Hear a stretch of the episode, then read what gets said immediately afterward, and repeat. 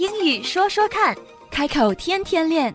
欢迎收听《英语说说看》。嗨，董雷。嗨，西任你好。哎，你好。哎，很高兴今天请到你，可以跟我们做几期健康版的英语说说看。哎，太开心了！我也对这方面呢特别的关注，因为我觉得这健康对每一个人来讲其实都是很重要的。英文里有句话就是 “health is wealth”。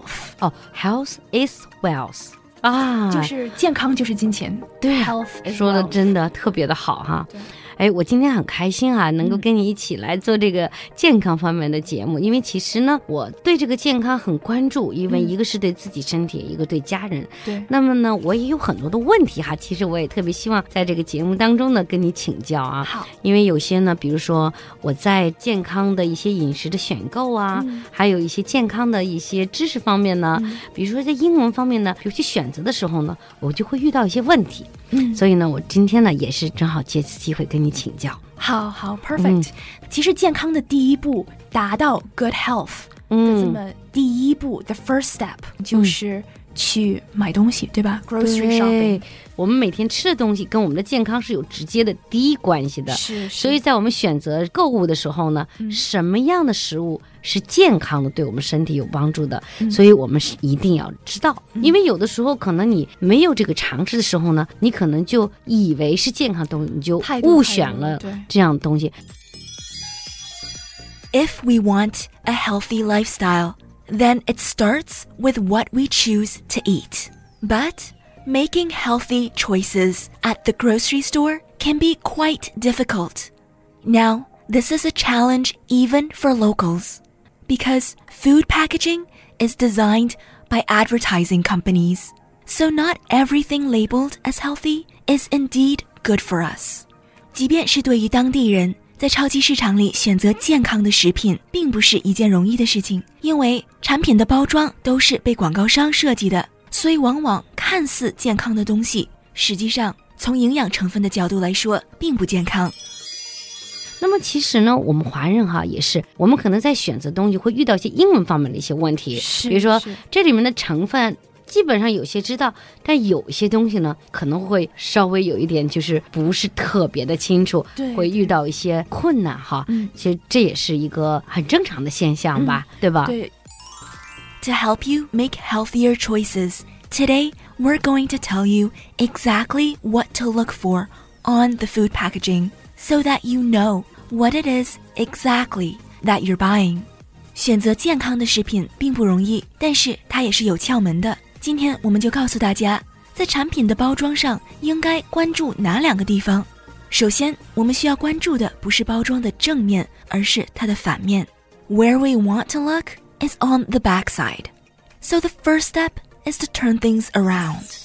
在西方的 grocery stores 里面，嗯、我们买东西买的物品上面都会有一个 nutrition label。对对对对对，对吧 nutritional 对 nutrition label 它会上面跟你讲到里面含的一些成分是的多少个比例多少比例，对，你要关注这个它的 list 上哪一些东西的比例到底是对你的身体是好的多。还是不好的多。是，The nutrition facts label tells us what's in the food we're eating, such as how many calories, 卡路里 total fat, 总脂肪 saturated fat, 饱和脂肪 trans fat, 反式脂肪 cholesterol, 胆固醇 sodium, 钠或者是盐 total carbohydrate。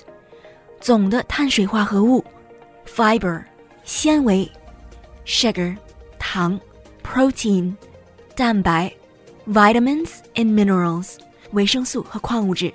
当然，在这个营养成分单上，我们一般关注最多的就是它的卡路里 ，calories，sugar，糖，protein，蛋白，fat，脂肪和胆固醇，cholesterol。They are listed per serving and as a percentage of our daily recommended intake value。在这个营养成分表上显示出来的数字，标出来的是每一份食物的含量和它占专家推荐的我们每天的摄取量的百分比。 在这里必须注意的是，这些数字并不代表这一盒里面含有多少卡路里、多少糖、多少蛋白，而是在每一份食用分量里面有多少。We have to pay attention here because these numbers are not for the entire package. Instead, what it tells us is the amount per serving. Serving size 是每餐食用的分量，往往这个比我们想象中的要少的很多。Servings per container 是在这一盒里面包含多少食用分量。一份 serving size 是一个标准化的数量，在美国一般会以 cup、ounce、tablespoon 或者是 teaspoon 来量。因为每一种食物的密度不同，所以 serving size 也不会完全一样。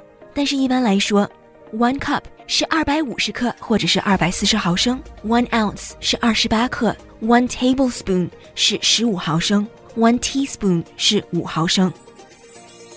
那么，如果包装上写这一盒里面有两个 servings，可是你却一次把整盒都吃完了，那么你所摄取的热量、糖分和其他的这些营养都要乘以二。一个即便是低糖低脂肪的食物，我们如果吃了太多的 servings，那么也是同样的不健康。所以，当我们看到这些数字的时候，一定要注意，它形容的是 serving size，而不是这一整盒或者是一整袋儿。那么，除了这些数字之外，我们还会看到一个百分比 percentage of daily values。这个百分值非常直观地说明了这包食品里面所提供的营养素。各占了人体每日所需的百分比，百分比值以成人每天两千卡路里的标准来算。如果一个 serving 里面有十二克的脂肪，那么它占了人体每日所需要的百分之十八。因为通常脂肪应该控制在六十五克以内，胆固醇 cholesterol 应该控制在每天三百 milligram，每天三百毫克以内。这是很重要的。除了这个 nutrition label 之外，它的 ingredients。也非常重要，有什么成分 ingredients？嗯，讲到食品营养的高低，一定不能只看广告，而是要了解它的原料到底是什么，在加工的过程中又添加了些什么，添加了多少。看完了营养标签，我们一定要再看一下 ingredients list 配料表。要读懂配料表，也有一些窍门和要注意的地方。我们下期接着聊。